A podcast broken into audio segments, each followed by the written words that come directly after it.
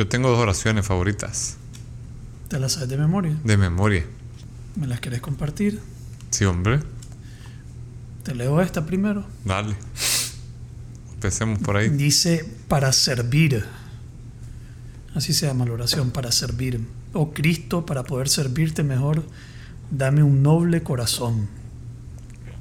Un noble corazón, un corazón fuerte para aspirar por altos ideales y no por opciones mediocres.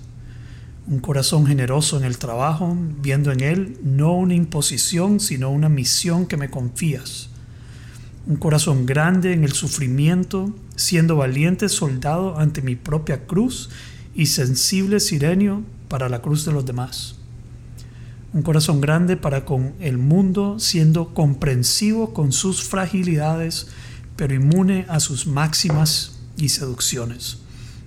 Un corazón grande con los hombres, leal y atento para con todos, pero especialmente servicial y dedicado a los pequeños y humildes. Un corazón nunca centrado en, sobre mí, siempre apoyado en ti, feliz de servirte y servir a mis hermanos, oh mi Señor, todos los días de mi vida. Amén. Amén. Pues yo la, la oración, bueno, tengo dos favoritas. La más cortita, eh, la reza los Scout. Yo la encontré como la oración de San Jorge, que era el patrono de todos los caballeros andantes.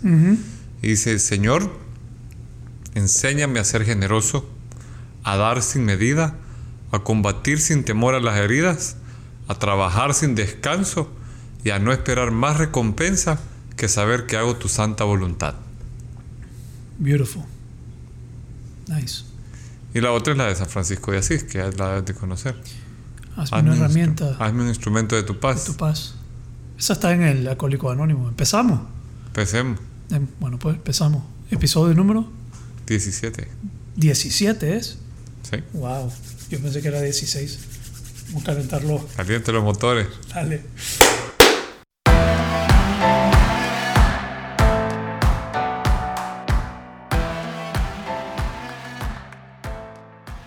Muy bien. Bienvenidos a episodio 17 de Conversaciones Nobles. Wow, 17. Somos disciplinados, hermano. 17. 17. eh, Disciplinado, sí. disciplinados. Ayuda porque, como nos gusta, Nos gusta. ayuda a la disciplina. Sí, y, y sinceramente es como un proyecto sin dirección. Así lo miro yo. Pues no veo que estamos tratando de alcanzar ninguna meta, ningún objetivo, ningún... El patrocinio lo andamos buscando todavía. Sí. No. Pero, eh, pues, estoy bromeando. Pero de Pero tampoco modo... no- estoy bromeando, o sea. y tampoco estoy no. bromeando. Y a la vez Y a la vez, es una... es una broma, pero como quien Sí. quiere, así como regalarme algo. Como una película que un le dice eh, a un millonario, regálame un millón de dólares. Y va, no, estoy bromeando. No, mentira, es verdad, regálame un millón de dólares. Eh, pero, pero es una disciplina que pues le estamos metiendo. Yo no espero nada a cambio, en teoría. Pues realmente no, no espero nada a cambio. Eh, creo que lo, lo recibo en, en- en lo que saco de cada conversación. Así que un proyecto que, pues, poco sin dirección, diría yo, pero Y saber que estamos ennobleciendo vida, porque cuando nos, a mí el payback, para mí el retorno de la inversión es saber que alguien dice, eso que dijeron en el episodio tal, eh, me ayudó mucho, me sirvió para esto. ya. Pues, ¿Vos conoces a Alan. Watts? Alan Watts. Alan Watts. Me suena el nombre, pero Pues lo no. estoy poniendo mucho yo ahorita en Instagram. Esos videos que pongo con alguien hablando. Ah, sí, sí, sí. Ese es Alan Watts, un filósofo eh, que habla sobre el Zen y prácticas orientales. Mucho de Zen. Es un, es un maestro Zen. Eh, de taoísmo. Habla del Tao. Eh, me encanta. Pero él tiene un video famoso donde él explica como el, el- el propósito de la vida. Que, que el propósito de la vida no, no, es- no hay un fin. No es un, no es un journey que te va a llevar, un camino que te va a dar a nada que es más comparable con la música. Vos tocas música o escuchas música sin un fin, es, es para experimentarla. No estás esperando llegar al final.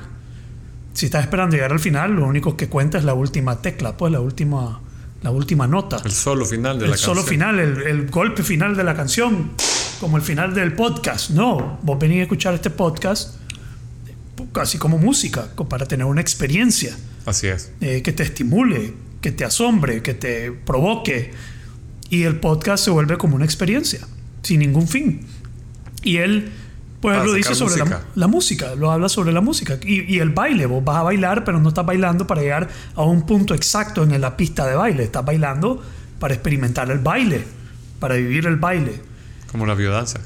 Como la biodanza, pues, movimiento, música, solo lo estás experimentando, no hay ningún fin. Y te desconectas, más bien te desconectas de todo cuando estás haciendo eso, ¿no? Escuchando música, bailando, escuchando el podcast, te da chance de, de desconectarte de todo ese quehacer de tratar de alcanzar o lograr un objetivo.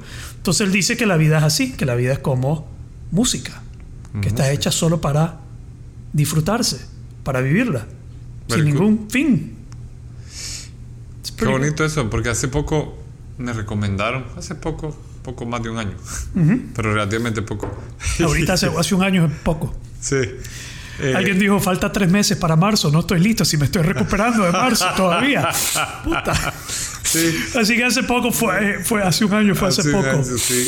Y nos me recomendaron ver un documental de entrevistas de un compositor musical. Y él decía algo parecido, que la música te, te sale del corazón. Ya. Y eh, hace poco también, eso sí, hace más poco, en noviembre, preparé una conferencia sobre Plotino. Y Plotino es el- alguien que retomó las ideas de Platón y las sacó 500 años después de la muerte de Jesús. Y que fue mil años después de Platón. Y bien interesante porque él dice que el camino más directo hacia Dios, que no es el misterio ni la religión, es la, be- la belleza o la, y en especial la música Ok. porque te hace elevar conciencia y conectarte. Me imaginé a ello que estaba pensando él en, en el arte, en el, el arte, en realidad él menciona el arte. Ya. Y el arte que te arroba, que te toca el corazón, ¿no? Ya. Ya. ¿Viste lo que pasó con el micrófono? Ya lo está corriendo. Tenemos asuntos técnicos ahorita en cabina. Ya lo están Estuvimos haciendo resolviendo. la broma. Pero es que Javier mucho mueve la mesa. Ajá. Uy, güey. Ey, ¿qué pasó, men? Vamos a. ¿Qué? Vamos a comprar. Sí, ok. Hablando del patrocinio, necesitamos el patro- Ahora sí. Hablando del millón de dólares, espérate, ¿qué le vamos a poner? Ya está. There you go. There you go. Sí. Solucionado. Solucionado. Bárbaro. ¿Habías completado tu idea, hermano? Yo creo que sí. De Plutino. De- Plotino, el tema de la eh, belleza y cómo la belleza como arquetipo te acerca a Dios. Y antes de morir, él dice una frase que vale la pena sacarla a pasear. Dice, me esfuerzo por hacer subir lo divino que hay de mí en lo divino que hay en el universo. Nice. Ahora cerrando, eh, acoplándonos con el programa pasado, nos hace falta algo que es bien importante. ¿Qué es eso? La frase célebre de inicio de todos los podcasts. ¿Qué? ¿Que venimos a? ¿O? No la anterior. Muy bien. Muy bien. Pero sí lo dije. No lo dijo. Sí, totalmente. Lo dije. Se cumplió. Se- podemos revisar, pero vas a ver que sí, sí dije muy bien. Vamos a auditar esto y retrocedan los que nos van escuchando, regresen al principio y regresen a este punto y dense cuenta que sí dije muy bien. Ahora vamos a ennoblecer la vida. entonces. Sí, ok. Entonces, la vez pasada hablamos del ego.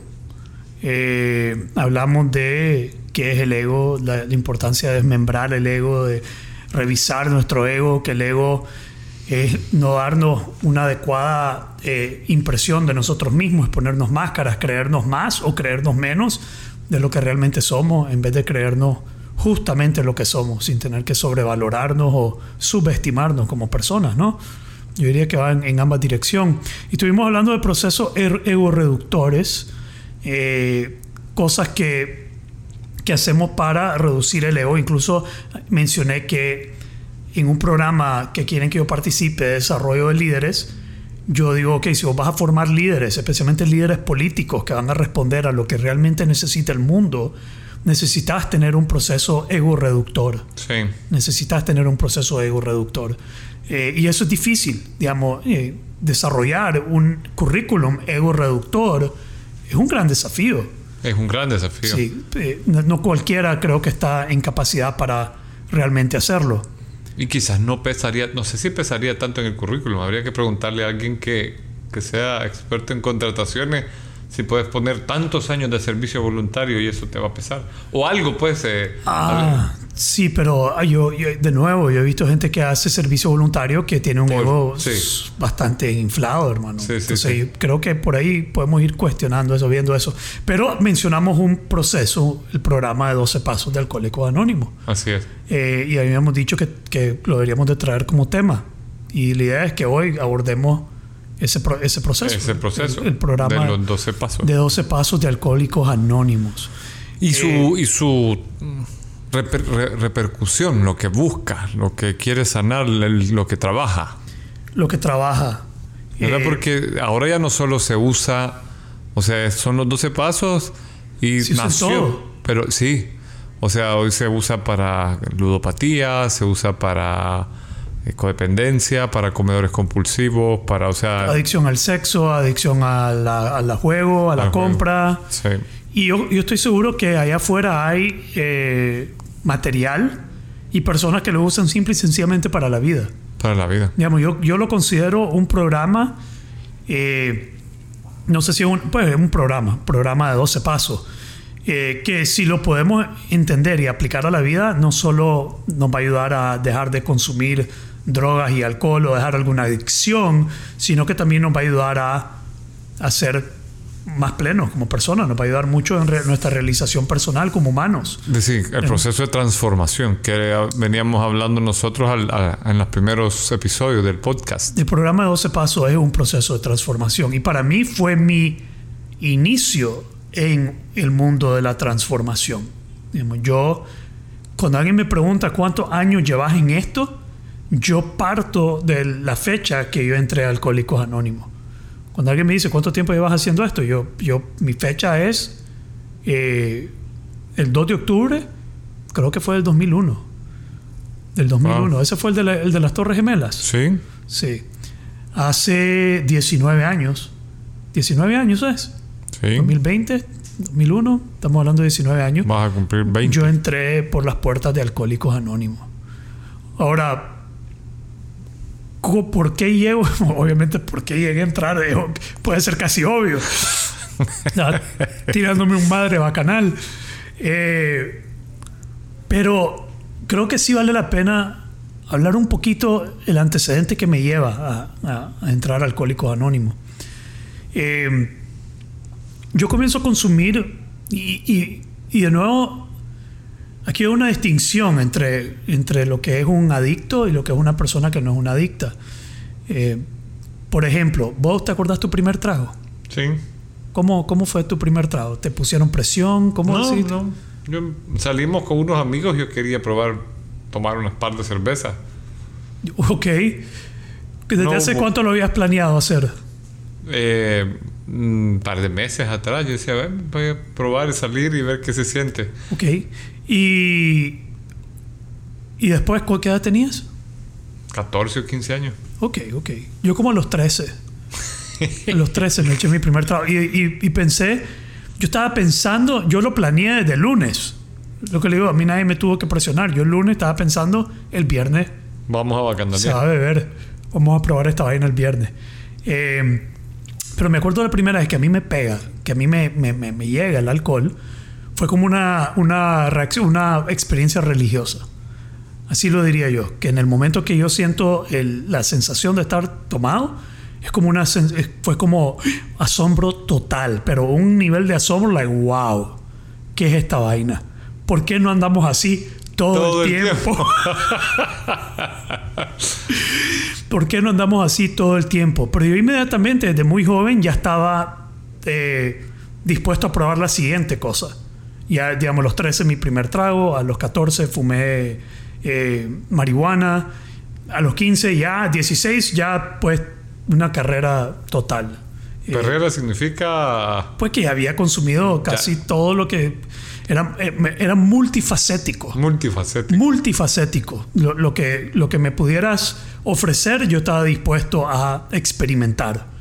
y en busca de experimentar más. Entonces, yo hago una gran diferencia entre un alcohólico puro, un alcohólico que con alcohol se siente satisfecho, y un adicto insaciable como yo, que era siempre buscar la siguiente experiencia, la siguiente sí, la siguiente experiencia. Quiero saber cuál es el siguiente estado que puede provocar alguna sustancia química. ¿Estás conmigo? Sí. ¿Y eso era una búsqueda, una especie de búsqueda, o era algo que vos sentías que necesitaba llenar?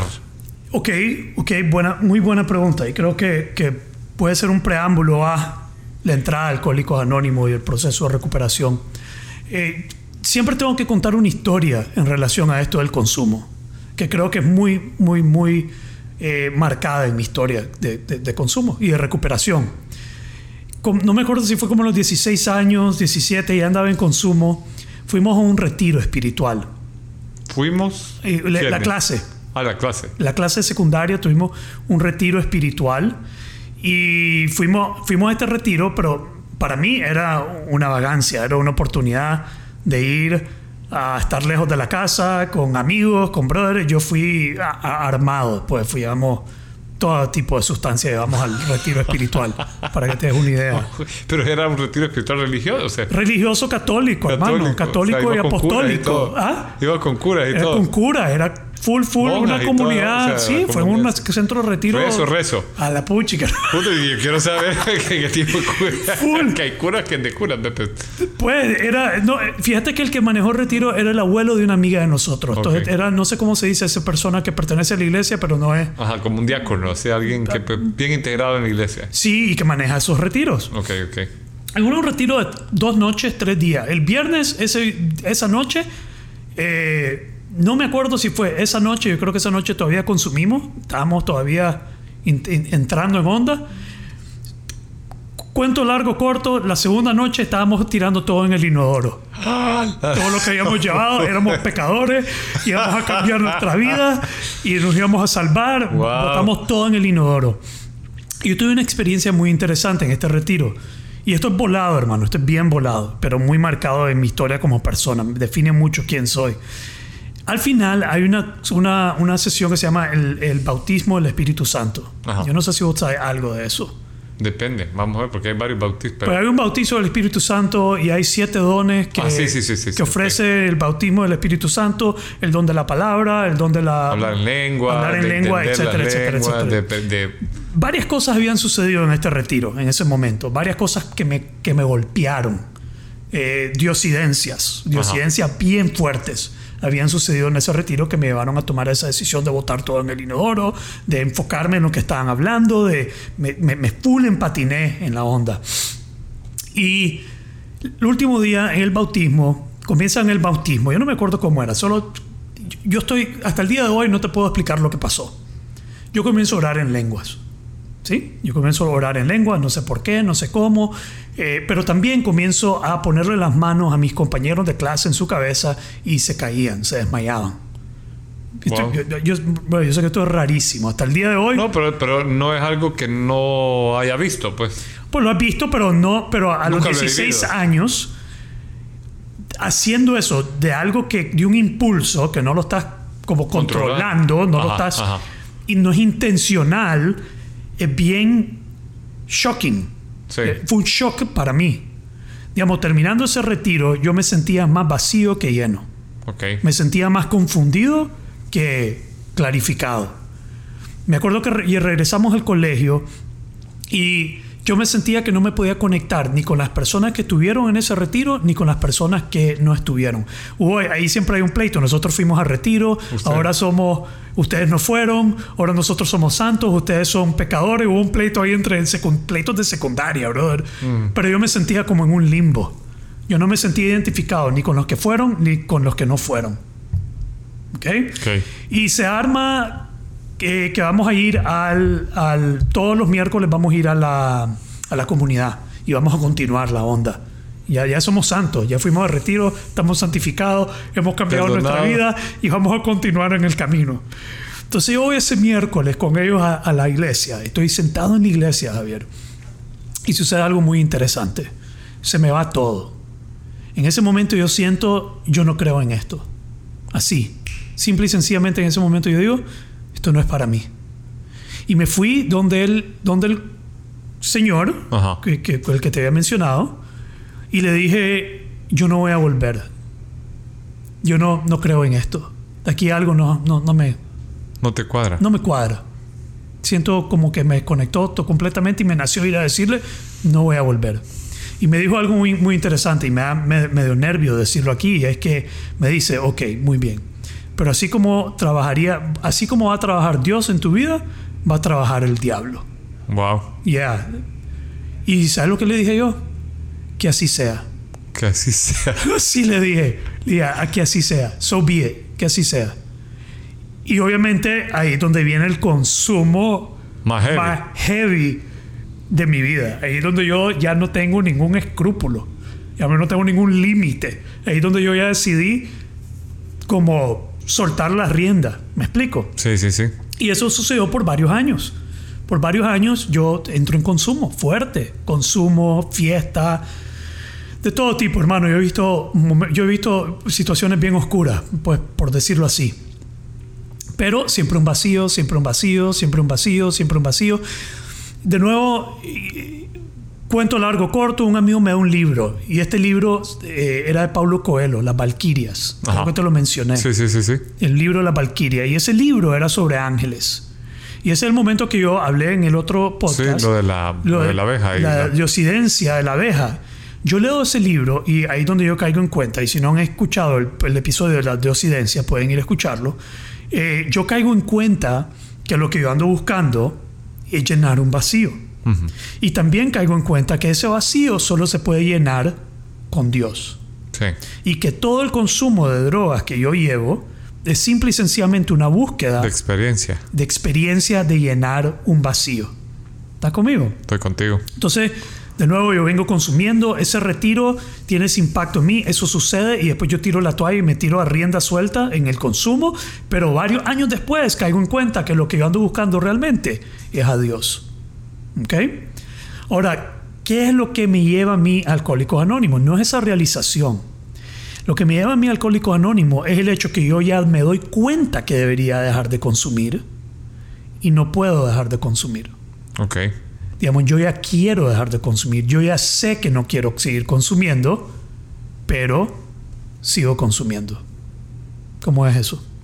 Eso ya es que no tenés. O sea, si, si vemos la, la búsqueda de la recuperación, lo primero es admitir eso, ¿no? O Que no podés. Que no podés parar. Yeah. Ya, no te- ya tu voluntad Yeah. no es lo suficiente. ¿verdad? Tienes que sufrir lo suficiente. Sí.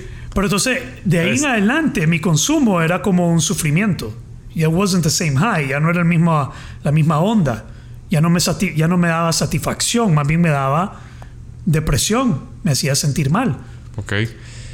¿Y, y hubo algún momento como de shock? O sea, de algún golpe, algún accidente o algo? ¿O simplemente fue como Mira. suficiente hastío? Fíjate que sí hubieron momentos de, de cosas que, que sucedieron, pero no fueron suficientes para moverme el piso como para decir, aunque sí, tal vez más adelante les, les cuento la historia de cómo Dios convirtió a un hombre en un caballo. Un, un caballo. Un hombre en un caballo. Puta, eso es una historia muy interesante. Como Ah. una noche, que creo que fue el preámbulo para entrar ya al final. Creo que ese fue el... A la... te- ¿La querés escuchar la historia? Échela. Ok. Porque, o sea, yo conozco hombres que son algo caballos, pero nunca he oído de un hombre que se transforme en caballo.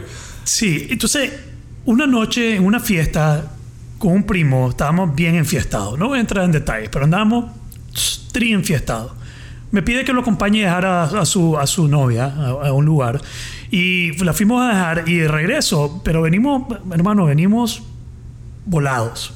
Está lloviendo y de repente, de la nada, chocamos algo digamos, era un carrito chiquito, un Renault, y chocamos algo, se quebró el vidrio, veníamos manejando, veníamos con música, cada uno andaba, ya no estábamos hablando, los dos estábamos como en otro espacio completamente, y de repente un gran golpe, el vidrio nos pega, el carro se detiene, lo quedo viendo y le digo, atropellamos a alguien.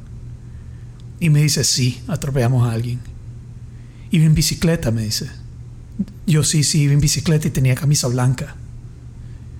Y volteamos a ver hacia atrás y vimos por, el- por, el- por el por- por la ventana y no había nada. estaba lloviendo. It was surreal, digamos, era surreal, estábamos empatinados. La única evidencia que realmente no era un sueño era que Era el que- vidrio del carro estaba roto, hermano. Estaba quebrado. Eh, entonces decidimos que nos tenemos que ir. Decidimos, no me acuerdo cómo tomamos la decisión, pero decidimos, vámonos.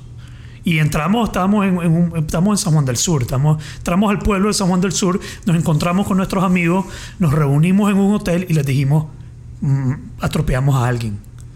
Entonces ya comienzan todos a decir, tenemos que sacar el carro del pueblo, vos sabes, brother, vos tenés que Sí. vas a resolver de la peor, vamos a sacar, pero yo no me sentía bien, yo me sentía, yo, yo me sentía, pues, que te a sentir bien, acabas de atropellar a un hombre.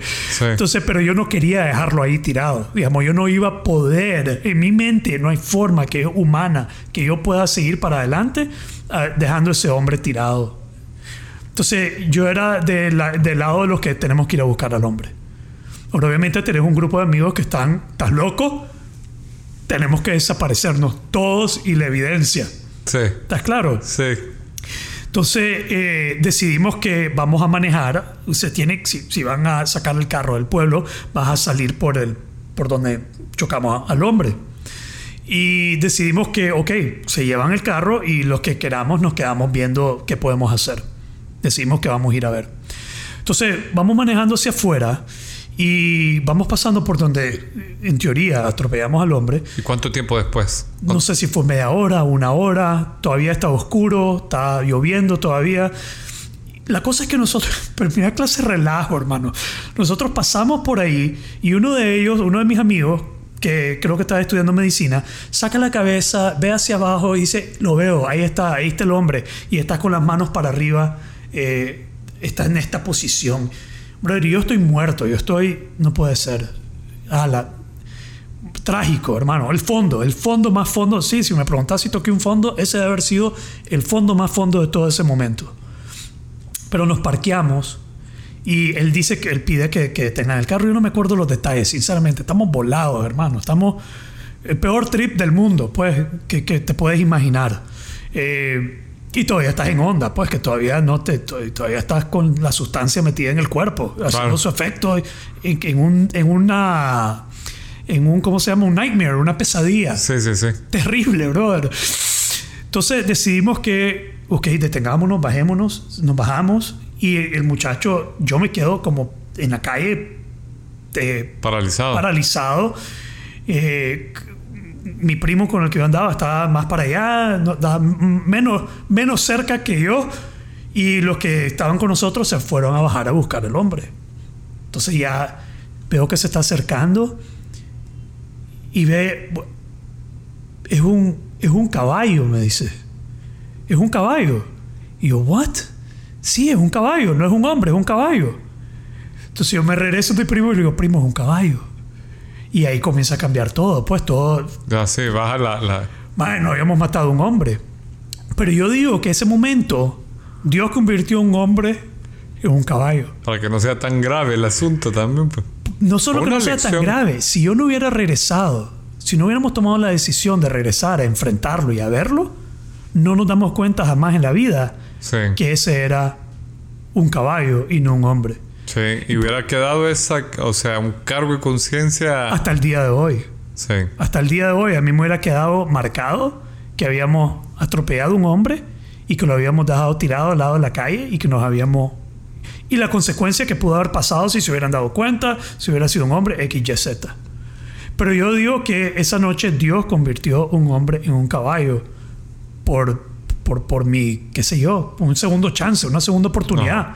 Eso fue un 14 y 15 de septiembre. Yo estoy entrando en Alcohólicos Anónimos el 2 de octubre. Estamos hablando 15 días después. 15 días después. Aprox. Entonces sí, tiene que haber sido ese mi, mi fondo, el punto más bajo de mi consumo. Y un, un golpe durísimo. O sea, un nightmare. Yo mismo me puedo imaginar metido en un patín y sintiéndote responsable de, de algo que ha pasado debe ser durísimo. Ya, sí. Y para todo el equipo. O sea, y, y ese día solo vos eh, o tu primo y la O sea, ¿alguien más se llevó esa lección? O, o- Yo creo que solo yo.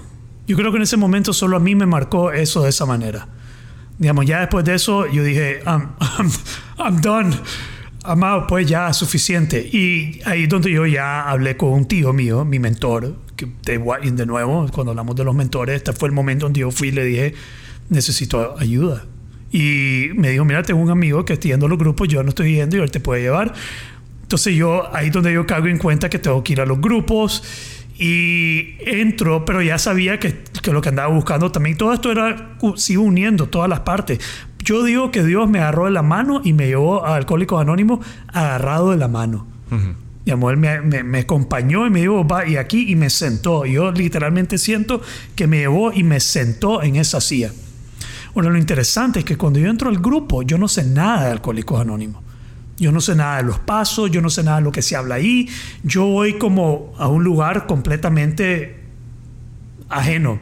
Pero con toda la intención de, de, Con una resignación. Definitivamente creo que hice el primer paso.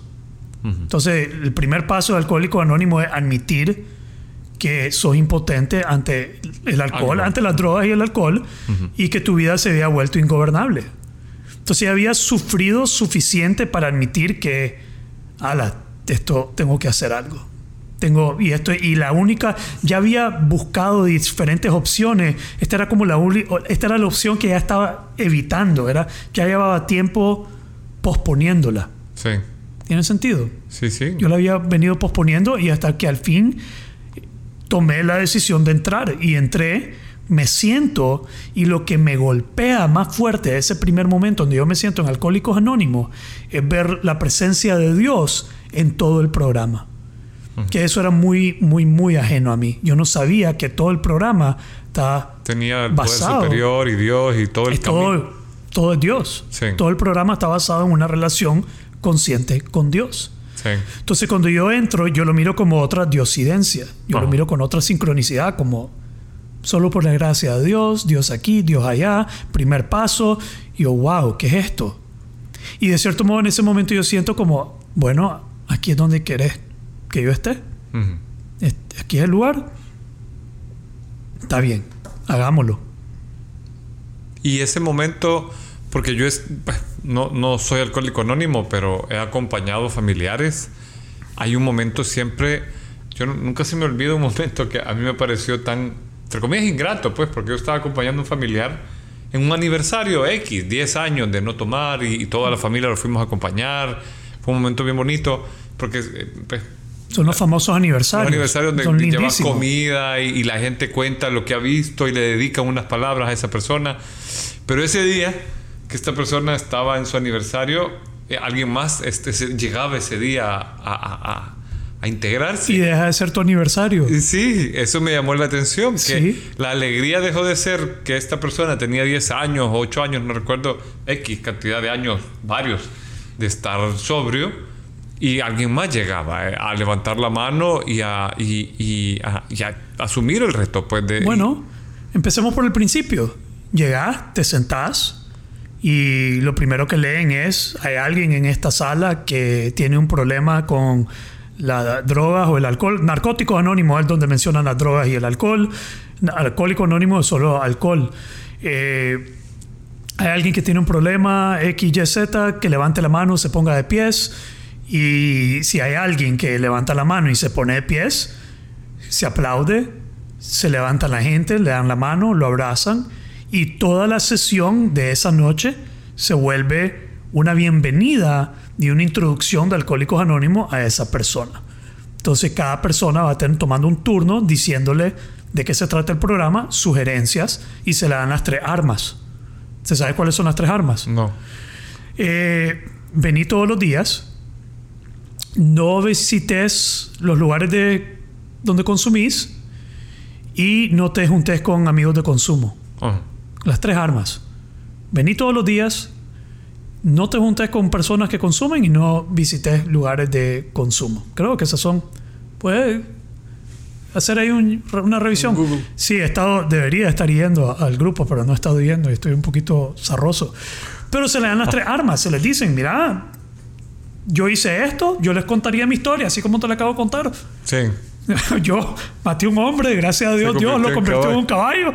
Me salvé de esa, tuve preso, tuve aquí, tuve allá, esto me salvó, perdí mi vida, consumí tantos años y ahí comienza la gente a darle a esta persona las tres armas y, bienvenida. Y, es, ah, la gente cuesta, cuenta testimonio también, ¿verdad? O sea, empiezan a contar la vida como, porque yo me puedo imaginar la sensación de llegar, no, no llegas en tu mejor momento, llegas vulnerable, llegas avergonzado, entre comillas. Nunca se me olvida que vos dijiste que uno de los momentos más vergonzosos de tu vida fue... admitir y entrar a Alcohólicos Anónimos. Sí, eh, y, entender que hay una comunidad ahí que está viviendo o que ya vivió eso y, y hay una opción si vos te mantenés en el plan de sanarte y poder superar lo que estás viviendo, es tan difícil como decirle a alguien que tiene un dolor de muela que se puede quitar, ¿me entiendes? O sea, es... Que hay una salvación, que hay una solución. Hay una solución. Hay una solución. Bueno, mira, el programa le habla a todo el mundo de una manera muy única. Yo me acuerdo que a mí lo que me despertó, además de ver a Dios por todos lados y quedar como, wow, lo que ando, acabo de tener la realización que lo que ando buscando es Dios. Y aquí está. Que nunca me va a satisfacer las drogas, que no puedo dejarlas. Acabo de tener todas estas diosidencias sucediéndome y aquí es donde vine a parar y eso me asombró, como, que, ok, Dios es el que quiere que yo esté aquí. Esto, aquí me sentó el mismísimo Dios. Eso yo lo sentí. Segundo, escuché a un brother, el primero que comenzó como a darnos la terapia, decir, yo todavía escucho Pink Floyd y lo disfruto sin droga y sin alcohol. Y ahí fue donde yo, ahí donde me reventó, no puede ser. No puede ser. no puede ser. ok, ahora sí, escucho. ¿Cómo es esa vaina que vos escuchás Pink Floyd y todas estas cosas y no consumís drogas y el alcohol? Porque para mí la música y eso era, pues, iba de mano en mano. Era una experiencia en conjunto. ¿Cómo le puedes quitar esto y tener la misma, el mismo gozo? Entonces, esas dos cosas y muchas otras fueron lo que a mí me, me captan, me cautivan desde un inicio. Desde un inicio dije, wow, me, me gusta esto, esto, esto está yo no tuve mucha resistencia al inicio porque me gustó lo que estaba viviendo en esa experiencia. ¿Ya? Ahora, yo me voy a otro, yo me, me traslado a otro grupo eh, y llega un momento, porque yo entro alcohólico anónimo, yo soy narcótico anónimo, yo entré pensando que yo iba a poder dejar drogas y seguir echándome unos tragos con mis amigos. Ese era mi plan. Yo llego con el plan de, ok. Tapar drogas, pero seguir. Voy a dar las drogas, pero puta, me voy a poder echar unos traguitos con mis amigos los fines de semana. Y ahí me voy dando cuenta que no es así. Que es todo o nada. Entonces, lo que a mí me aferra al programa, lo que a mí realmente me, me, me, me amarra al programa, fue una decisión que yo tomé muy estratégica al inicio. Y es que ellos dicen que el único criterio para ser miembro de AA es el deseo sincero de dejar de beber. El único requisito para ser miembro de AA es el deseo sincero de dejar de beber. Y yo me, me, sumo a eso, no tanto porque quiero dejar de beber, más bien porque quiero ser miembro de AA. Mira qué interesante. Mi enfoque estaba más en que, no, yo quiero ser parte me gusta esto, ¿qué es esto? Me tiene asombrado y me tiene cautivado este lugar. Yo quiero ser parte de esto. Ahora, yo estoy aquí porque quiero dejar la droga y no el alcohol, pero si me dicen que el criterio es dejar el alcohol y querer dejarlo, entonces yo, yo dije, yo quiero, yo quiero ser parte de esto. Y si ese es el único criterio, so be it. Yo voy a dejar, démosle. Yo, ah, game on, pues, yo, yo, hagámoslo. Y ahí fue donde entré en una sobriedad absoluta, total, y dije, voy a dejar todo. Y, es interesante cómo inmediatamente tu vida comienza a cambiar, hermano. Digamos, comienza a ver la vida con otros ojos. Sí. Sí. Yo, o sea, si, por ejemplo, nunca se me olvida a mí la, la, el proceso de transformación, de ver a las personas que hacen el programa a través de, de los pasos. Sí. Y ves el cambio. O sea, es un proceso que hasta el semblante cambia de la gente. Pues yo ah, quiero pensar que no me miro como que tengo 40 años,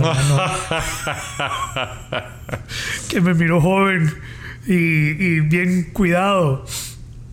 Entonces, ese, ese es como el preámbulo de cómo yo, yo llego al programa. Estoy consumiendo, tengo esta situación, me doy cuenta, me doy cuenta que lo que yo quiero es Dios y, y- y toda esa historia y el fondo y ahí hay otros elementos en, en una historia bastante con muchos muchos milestones, con muchos puntos claves que me llevan a entrar al Alcohólico Anónimo, además de lo que te he contado. Pero luego entro, veo, decido, yo quiero esto y comenzás a aprender lo que son los pasos, comenzás a aprender cómo es el programa, pues comenzás Sí. a ver. Y si aplicas los pasos, eh, comenzás a ver una transformación, es un proceso de transformación que lo, lo diseñó, lo no lo inventó, lo descubrió, lo, lo, lo elaboró eh, Bill and Bob, que eran dos alcohólicos que no podían dejar de beber, se comenzaban a reunir y a platicar, y con reunirse y platicar, de repente comenzaron a ver una transformación. Sí. Entonces comenzaron a tener esas reuniones sistemáticamente y de cierto modo te, te mantienes sin consumo, pero no solo es mantenerte sin consumo, porque solo mantenerte sin consumo, eso lo ha hecho muchas personas. Sí. Muchas personas, se llama tapar la botella, Tapar la solo botella. tapar la botella. Solo dejar de consumir y lo que llegamos a entender es que la adicción o el problema no es el consumo, no es la droga o el alcohol, es quién sos. Es, es tú, es una enfermedad, se dice que es una enfermedad mental, espiritual, emocional. Es, que es, es emocional, son tú, es- son una vos. el- enfermedad. la Lo enfermedad en decíamos la vez pasada como una enfermedad del ego también, ¿no? Una enfermedad, una distorsión del ego, una enfermedad del ego, eh, gente engrandecida, eh, gente muy, eh, pues de todo tipo de personas llegan ahí, pero sí, totalmente, para mí sí es una También a enfermedad del ego. con heridas. O ¿Perdón? sea, son, hay personas que llegan heridas en el alma, o sea, que, que quieren tapar esas heridas con elementos de... Sí, de traumas, pérdidas, sí. ves de todo, ves de todo. Pero como te dije en el episodio pasado, es un, es un lugar tan ego reductor que tenés al CEO de una organización sentado con su conductor o con Sí. algún conductor o un conductor del bus, digamos, ahí todo el mundo es parejo. Sí. Y ahí compartimos y ahí se sirve. Y hay, hay muchos elementos. Tan complejos, no solo son los pasos, es toda la dinámica. toda la También dinámica. están las tradiciones, es todo un mundo que, de, de apoyo que, que te permite hacer una transformación. ¿Y vos hiciste los 12 pasos?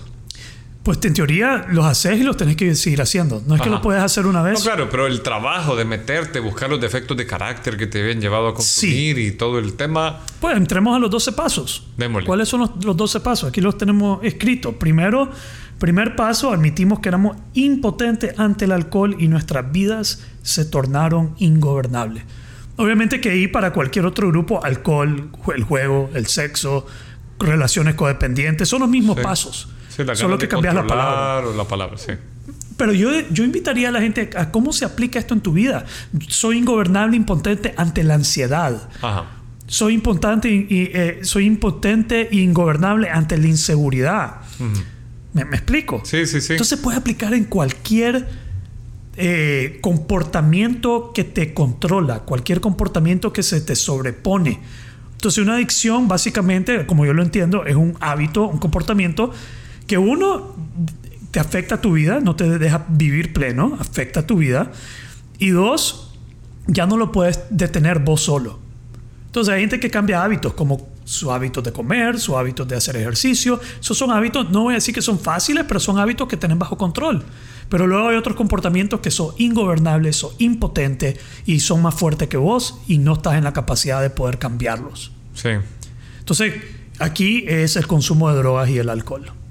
Admitís, yo pasé quizás un año queriendo ya dejar y no pudiendo dejar, volviendo a recaer. Y todavía hay comportamientos que eso me sucede. Todavía, y para todas las personas, si nos ponemos a, a observarnos, Sí. vamos a ver que estamos adictos a algo. A algo, sí. Sí. Sí, a mí, a mí Brené Brown saca un dato en sus libros que es como por cada adicto eh, eh, que se ha logrado exponer, hay como 8 o, o 10 que no, ¿verdad? O sea, es un número bien grande de personas que no deciden salir o no aceptan que son, o sea, que son vulnerables ante algo que los somete. Bueno, pero mira este país. Mira Nicaragua, mira la región centroamericana. ¿Cuánta gente no padecerá de, de algún tipo de adicción, Sí. de trauma? De, de- sí, de- de- totalmente. Estos son países, para mí, enfermos, Enfermos, sí. colectivamente. Guerra, trauma, resentimiento y cuánto, cómo es el consumo de licor en estos países. Sí. Es como le vamos a enseñar a nuestros hijos a beber. Ujú. Y eso para mí, vamos, tal vez más adelante hablamos que eso es lo más ridículo que he escuchado en mi vida. Voy a enseñarle a mi hijo a beber. Eh, pero es un- un- una cosa totalmente normalizada en nuestra sociedad. Sí. Pero yo soy bien duro con, con eso y tal vez puedo hacer mis pases a través de abordarlo en estas conversaciones. Segundo paso, ¿tener algún comentario ahí sobre el primero? Admitimos que éramos impotentes ante el alcohol, droga. No, yo creo que, que- que lo único que yo puedo agregar o comentar es lo que veníamos hablando, ¿no? O sea, admitir es, es vulnerabilidad. O sea, es someterte a Es un humillarte. espacio. Es humi- sí. Es humillarte, tengo una enfermedad, estoy, estoy, Estoy enfermo, no, no, no puedo, necesito ayuda. Mae, soy un drogadicto. Sí. ¿Sabes lo que es decir esa vaina? No es para... Soy un alcohólico. Es un gran Sí, defecto. una- defecto. y y no, no lo es. Y eso es lo que aprendemos a ver, que no lo es. No lo es. No. Llegamos a creer que un ser, el segundo, llegamos a creer que un ser superior podría devolvernos el sano juicio. Llegamos a creer que un ser superior el segundo. podría devolvernos el sano juicio. Un ser superior. Y eso, mí- lo que me gusta a mí es que es bien respetuoso, bien sincrético. ¿eh? O sea, el ser superior yo, te puede ser Dios, puede ser un poder, puede ser tu espíritu, puede ser algo... Ya. O sea, tenés que ponerte en función de algo mayor, de algo de algo más grande, de algo superior. Ahora, un Dios amoroso es lo que mencionan. Y tenés que tener cuidado, tenés que tener, el ego es bien tricky. Sí, Si es abierto, si es respetuoso, pero ese ser superior realmente tiene que ser un ser superior. Ujú. Entonces no es, ah, el que yo escojo. Es, ah, este me gusta, este escojo. No, aquí hay un asunto de palabras bien interesante. Digamos, el tercero, digamos, ok, llegamos al segundo y llegamos a creer que un ser superior podría devolvernos el sano juicio. Cuando yo escucho eso, wow, ok, esto es lo que ando buscando. Esto es lo que, esto es lo que eh, caí en cuenta que ando buscando. Decidimos poner nuestras voluntades y vidas al cuidado de Dios como nosotros lo concebimos. sí, Allá mencionan a la palabra Dios como nosotros lo concebimos. Ahora, cada uno, yo atribuyo, yo siento que Dios me llevó a Alcohólicos Anónimos, pero en Alcohólicos Anónimos yo aprendí a relacionarme con Dios. sí, Entonces yo llegué ahí creyendo en un, en un Dios distorsionado. Yo llegué, me aferré a algo que, que- que capté, pero yo llego ahí con una, una visión distorsionada de Dios. ¿Estás conmigo? sí, sí, sí. Y ahí aprendo a pulir esa versión distorsionada de Dios. Y eso es a través de los, del trabajo de los pasos o de las reuniones. Las o- reuniones, ahora todavía es el Dios a como yo lo, lo- lo- como yo lo concibo, pero ya comienzo yo a clarificar lo que realmente es Dios para mí en mi vida. Pero no, pero no quiero que lo veas como algo que yo escojo, ah, como esto me gusta, esto voy a escoger. Algo que yo, yo comienzo a realizar a través del discernimiento y darme cuenta. Ok. Solo para darte un ejemplo bien trivial, un amigo que estaba dentro del grupo decía, sí, pero tu ser superior puede ser esta CIA. Ese brother recaía cada rato. si su ser superior es una CIA, hermano, y él entiende que puedes escoger cualquier objeto como ser superior, estás. Sí, porque no es... su- pues, no. te hace sentir más pequeño, que es al final el trabajo. O sea, tenés que Ni sentirte... te guía a tomar decisiones. Esa CIA no te guía en tomar decisiones, ni es una fuerza mayor que guía tu vida, ni es algo que realmente te va a regresar el sano juicio. Entonces ahí todavía está distorsionado, ahí todavía él no está conectándose. Ahora, sí creo que ese, ese ser superior para cada persona es personal, pero no es un invento. Sí. Es una, No es un talismán, pues. no es un talismán, es una relación realmente cultivada. Ajá. Es personal, es personal, pero, pero no es que puedes coger cualquier cosa. Es un ser superior. Es un Dios. A como vos lo concebís. Y vos lo vas a ir concibiendo mientras tu mente te vaya dando la capacidad de irlo clarificando por vos. Ok. ¿Estás conmigo? Sí, sí, sí. Y eso va a ir guiándote. Eh, tal vez nos extendemos en esto, tal vez lo partimos en dos el episodio, no sé. Continuemos. Continuamos. Demos. Tal vez va a ser uno de los más largos. Entonces, decidimos poner nuestra voluntad y vidas al cuidado de Dios como nosotros lo concebimos. Entonces yo entrego mi vida, ok. Ya sé, yo no tomo decisiones aquí, las toma el Señor, mi ser superior, y Parte de eso es estar aquí en este grupo. ¿Ya? Y eso Cuatro, es un- una renuncia bien Una grande, renuncia ¿verdad? total. Claro, porque vos estás acostumbrado a que, por ejemplo, si llegas a consumir es porque eh, no puedes controlar, estás al sobrepasado y decir, ok, hagas en mí tu voluntad. Es la voluntad total. ¿Qué querés de mí? ¿Qué hago? ¿Por dónde camino? Yo no sé. Yo ya no sé. Renuncio a mi voluntad, que es su voluntad.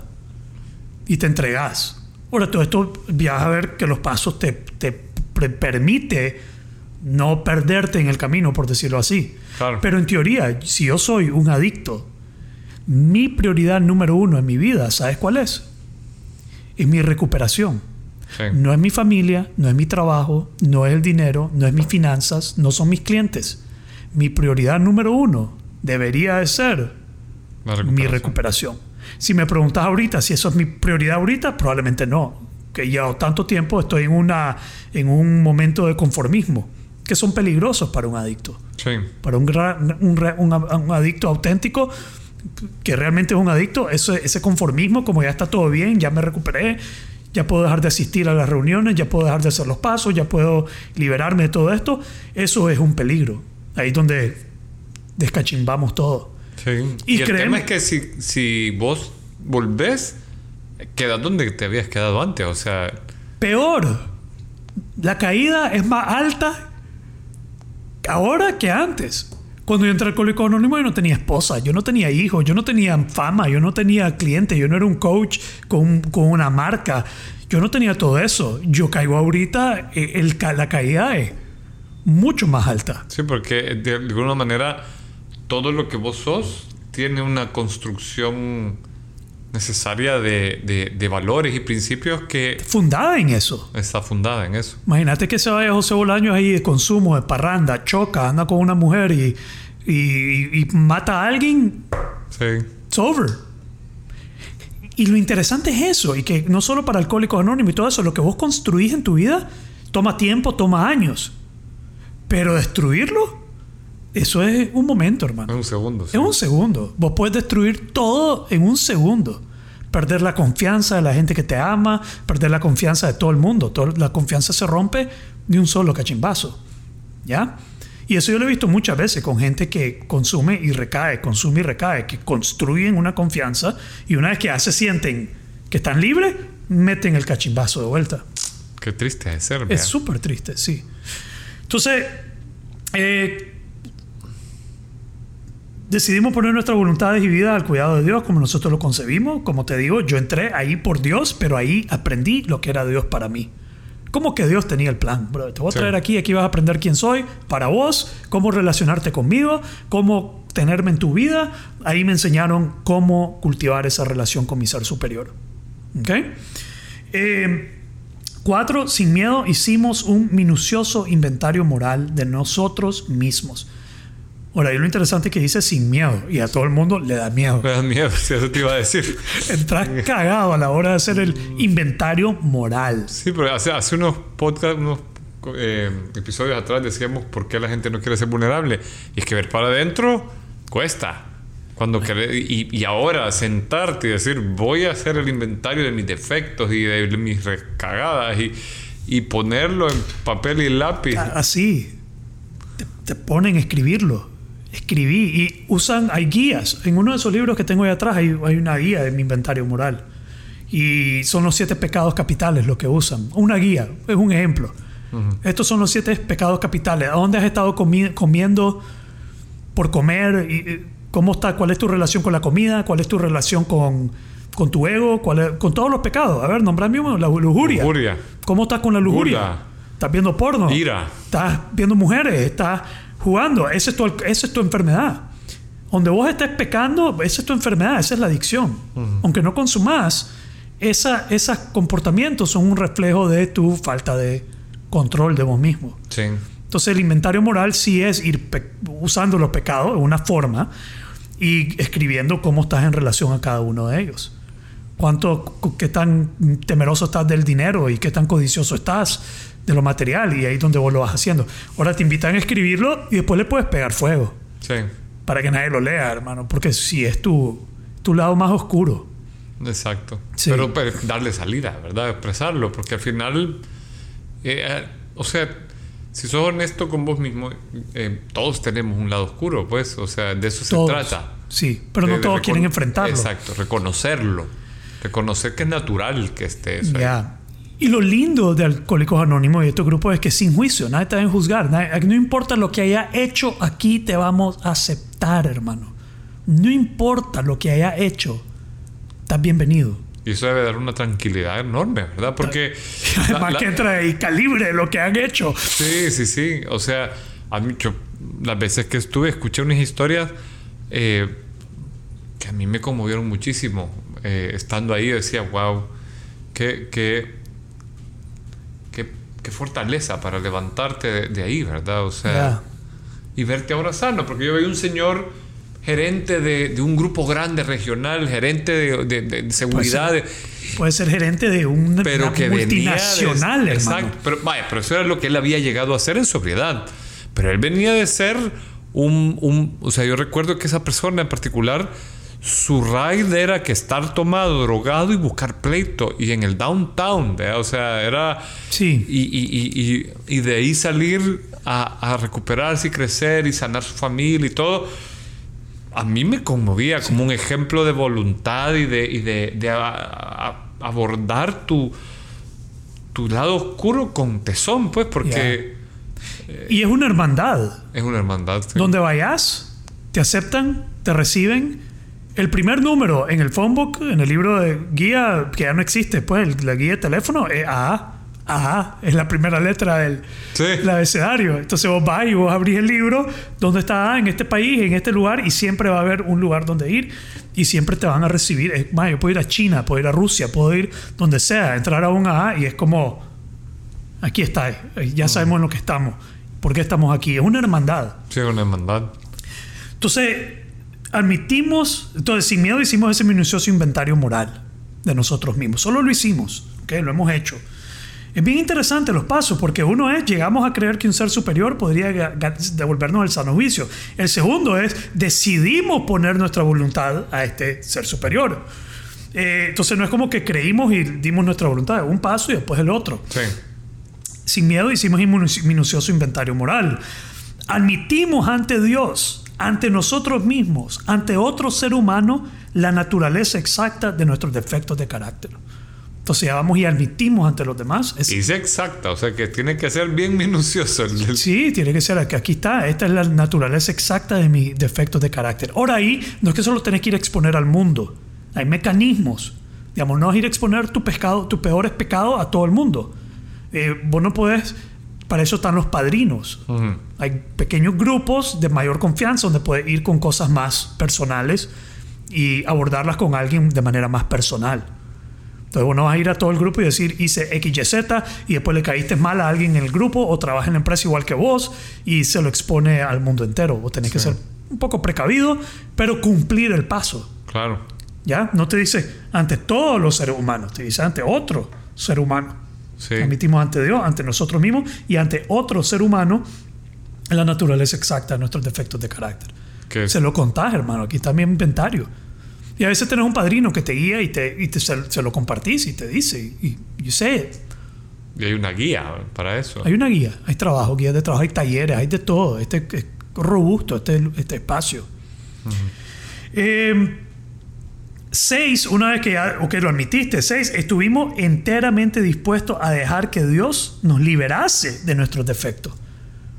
Mae, la gente cree que eso, ¿cómo te digo? De repente no querés pedirle a Dios que te, quise, que te quite ese defecto de carácter. No querés soltar ese defecto de carácter porque sabes que si lo pedís, ese es como el último momento en el que vas a poder Tener un defecto de tener, carácter. tener ese defecto. Como que, ay, no quiero soltar este, soy mujeriego, no quiero dejar de serlo, soy, no sé, codicioso, no quiero dejar de serlo. Es una, forma, una parte de tu forma de ser que es difícil a veces de, De abordar. de, de soltar. Y de soltar, porque es tu parte de tu identidad. Como decíamos la vez pasada en el ego, lo que has construido en esa máscara. Sí.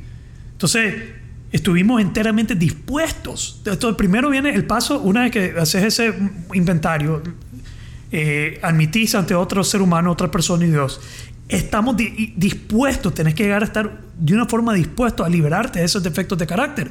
Pero el siguiente paso, el 7, es humildemente le pedimos a nuestro ser superior que nos liberase de nuestro defecto de carácter. Entonces uno es estar dispuesto y el otro es pedir que lo haga. Entonces bien interesante, me, me da risa que no están como hoy un solo, Sí.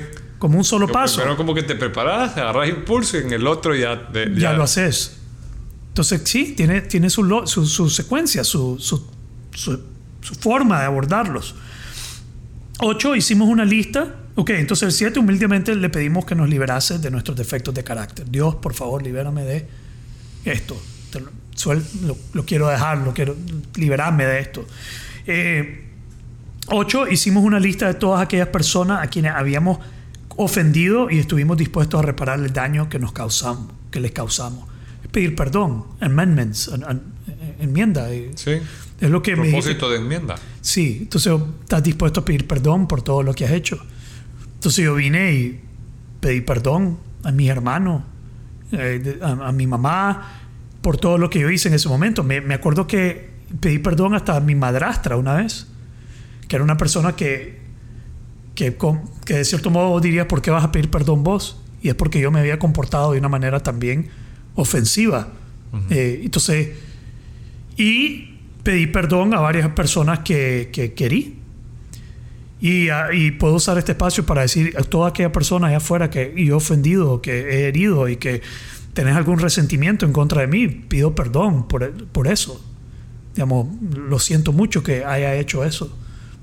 Entonces vos haces eso, pues, pe- pedir Y es perdón. un acto tremendamente sanador para vos y, y- y- y la exposición, porque leyendo el, el paso dice, a menos que no Ese es el siguiente. haces el siguiente. Sí, porque ese hicimos, hicimos la lista de todas aquellas personas que habíamos y estuvimos dispuestos de vuelta a reparar el daño. ¿Estás dispuesto? Bien, el otro vas y lo reparas. Reparamos directamente a cuanto no fue posible el daño causado, excepto cuando hacerlo implicaba perjuicios para ellos u otros. Sí. Eso es a lo que te referís vos, ¿no? sí, sí, sí. Sí. Yo me imagino que hay relaciones que están tan dañadas que mejor, o sea, No solo dañar, digamos que yo le hice daño a una exnovia, una ex esposa mía, y ya está casada y tiene su familia y tiene su marido y no quiere sí. más bien voy a ir a causar daño llamándola y hablando y interactuando con esa persona. Es preferible no dejarlo, pues, ¿no? porque puedes no querer por salvarte vos ir a dañar a otra persona. Sí, Sería sí. con- contradictorio. Y contra, sí, contra- contradictorio a la, a la fe de lo que estás haciendo. Ya, entonces vos tenés que. Ahora créeme que hay gente que se adelanta. Hay gente que entra a esto y se quieren tirar los 12 pasos de un solo. La misma naturaleza del adicto. Del adicto, sí, esos son los que más se No enredan. puedo con todo, venga. Yo puedo con todo, hagámoslo, metámonos a trabajar, yo estoy dispuesto, en un mes lo hago, pa, pa, pa, pa, pa, a ver, y se van a, a- a corregir con alguien que van a causar más daño. Y ellos están ahí, no, no, no, no, estoy pidiendo perdón, estoy tratando de arreglar esto, y más bien están, ¿qué estás haciendo aquí? Desaparecete, ¿no? No- no estamos listos para esto. Entonces tenés que ir con una guía, tenés que ir con, con un discernimiento y con una persona. Y ya solo eso es un acto de, de- de- de humildad. Ya. Porque ir con una guía implica que esa persona te va a decir cómo y, y- te va a corregir y te va Un mentor. Sí, es un mentor. Es un mentor. Tenés un mentor, un padrino. Ya. Y tiene, el, o sea, el ejemplo, ¿verdad? Porque es una persona que ya lo ha vivido, que ya ha hecho los pasos. Ya lo ha hecho los pasos. Pero vas a ver que también él está ganando de servirte a vos. Claro. En el proceso, en su madurez dentro del programa. De cierto modo, cuando viene gente nueva a vivir el programa, te refresca a vos y te recuerda. ¡Wow! No tenés ni idea, ya vamos a hablar del, del doceavo paso, pero no tenés idea cuántas personas yo llevo creyendo que los voy a ayudar a ellos. Me siento y caigo en cuenta qué bruto que soy. Yo estoy aquí por mí, no por él. Sí. Te entiendo. Él me salvó a mí hoy. Yo soy el que anda perdido. Llevo 10 años en esta vaina sin asistir, en arrogancia, en conformismo. Se aparece esta persona, lo traigo pensando en que yo soy el que le está salvando la vida y más bien me la acaba de salvar. ¿Está claro? Sí, sí. Entonces, eh, reparamos directamente cuando no vamos a causar daño. Número 10, continuamos haciendo nuestro inventario personal. Y cuando nos equivocamos, lo admitimos inmediatamente. Entonces, no creas que una vez que ya lo hiciste ya no vas a tener defectos de carácter, hermano. Para No. toda una vida. Sí. Estos son pasos para toda una vida. Es más, voy a buscar mi guía y voy a volver a hacer mi... Pero no- no lo voy a compartir aquí en el... pero, de- pero debería sentarme a hacer un inventario moral bien hecho. Es más, debería buscar un padrino que me ayude, un mentor que me ayude a hacer este paso de nuevo. ¿Ya? Ese es el décimo, continuamos haciéndolo. El once, buscamos a través de la oración y la meditación mejorar nuestro contacto consciente con Dios, como nosotros lo concebimos, pidiéndole solamente que nos dejese conocer su voluntad para con nosotros y nos diese la fortaleza para cumplirla. That's it. Tienes que seguir meditando y orando Conectándote con Dios. conectándote con ese ser superior que es el que te va a guiar en el camino. Y si seguimos la lógica de. O sea, hay, es el vacío que se está llenando, ¿no? Estás reencontrando ese poder, poder superior, ese Dios, Sí, para que esa sensación de llenura no, no te vuelva a dejar caer en ese. sí. Y este sí es una enfermedad del ego. El problema aquí es el ego. El conformismo viene del ego. El sacar a Dios de tu vida es el ego. Sí, Es decir, yo puedo sin Él, yo puedo sin este ser superior.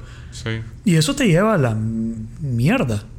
Para cualquier persona. Esto no es solo para un adicto, y esto yo lo digo con toda franqueza del mundo. Enfrentar esta realidad sin un ser superior es arrogante, egoico y no vas a poder. Vas a terminar aplastado por, por, por, Por tu ego. por tu ego y por la realidad, por el mundo. A mí me da risa que algunas de las personas que más critican la existencia de Dios son las que más depresivas, amargadas y problemas tienen en la vida. Sí. Y son las que más defienden el hecho que no existe. Y son a veces las menos contentas. No sé si eso es una percepción correcta. Pues yo también la tengo. Que, al, menos, al tenés a alguien aquí que la, que la, que la valida parecido. Bueno, y en la Biblia vos ves que casi todas las... Para mí la Biblia es una historia bien sencilla. Vos la puedes ver súper complicada, pero yo la miro súper simple. Tenés esa relación consciente con tu ser superior y vivís tu vida con Dios como tu aliado, las cosas caminan bien. Salen los defectos de carácter, te alejas de Dios, lo sacas de tu vida y las cosas van trágicamente mal. Y vos lo puedes ver eso como en la historia de David, el pues, todas las historias. Alguien se aleja y le comienzan a suceder tragedias. Pero también, también a veces Dios pone caminos tortuosos para darte una lección, como Job, por ejemplo. O sea, Por- sí, Como Job. que, que hay un proceso de educación, ¿no? O Algún sea, día vamos a hablar de esa historia. Sí, eh, Porque una apuesta de Dios con, con el diablo. con el diablo, algo así, ¿no? Sí, sí, sí. De retarlo al pobre Job. Ah, Yo no, yo no quiero nunca jugar ese papel. Se van a poner. No quiero jugar el papel de Job nunca. Pero, pero es interesante porque pues, hay otra visión también eh, de, de- de que todo un proceso donde tu ego se ve fracturado es en realidad el amor de Dios que te está dando una lección, pues que no es necesariamente de cariño, pues, o sea, tu papá te va a poner a hacer cosas que no te agradan para ayudarte a crecer. Ya. ¿verdad? Entonces, vaya, si vos me decís, por ejemplo, siguiendo el tema de estar incómodo con lo incómodo, eso es Dios también para mí actuando de alguna manera. O sea, estar, entrar al grupo de alcohólicos anónimos no es cómodo, No es cómodo. pero es Dios. Ellos dicen a cada rato, es así incomoda. Sí, Algún día vas a estar cómodo en esa silla. Vieras cómo se retuercen los nuevos. Ahí pasan retorciéndose, la silla les incomoda. Es incómodo. Y es Dios. es Dios. Sí, Sí. o sea, Dios ama y, y el amor de Dios no necesariamente se encuentra solo en la pluma y en el- la flor, se encuentra en la espina también. En la espina. Ya. I like that. A veces así, así es. El sufrimiento te y lo lleva que a- nos queda, ay, no me acuerdo si es de Rumi o de Tagore, o, pero que tenés que perfumar, o sea, recuerda el- la flor que perfuma el hacha que la corta, algo así, es una frase oriental.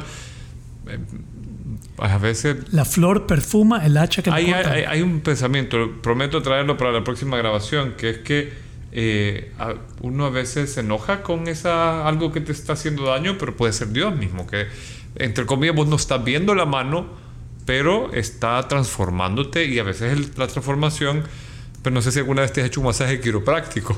Sí, como Shatsu. Como pues, No es un- quiropráctico, pues quiropráctico. Quiropráctico nunca. no, no, jodas. Es como que vayas No, no que me a pelear con. Nacho Libre. No, no, no, gracias. Yo una vez me metí, porque alguien me dijo, mira, yo creo que te debería, caería bien. ¡Ah, la grande! No, joder, yo sentía que estaba ¿Te en la? A. No, pues me cayó bien después, pero en el momento yo creí que me iban a matar, que me iban a arrancar un brazo. Ah. Eh, me, me lo fui a hacer aquí en un lugar. Paso. Duele, te truena la vida. Te da, te, te ponen una pierna donde vos no sabes que cabe. Pero, pero al final es mejor para tu cuerpo porque te devuelve a la posición ciertas cosas. Yo así un poco a veces veo también el trabajo de Dios en la vida de uno. ¿verdad? Claro, ya. Así es. Y tenemos el último, El último. el último paso, el doceavo paso.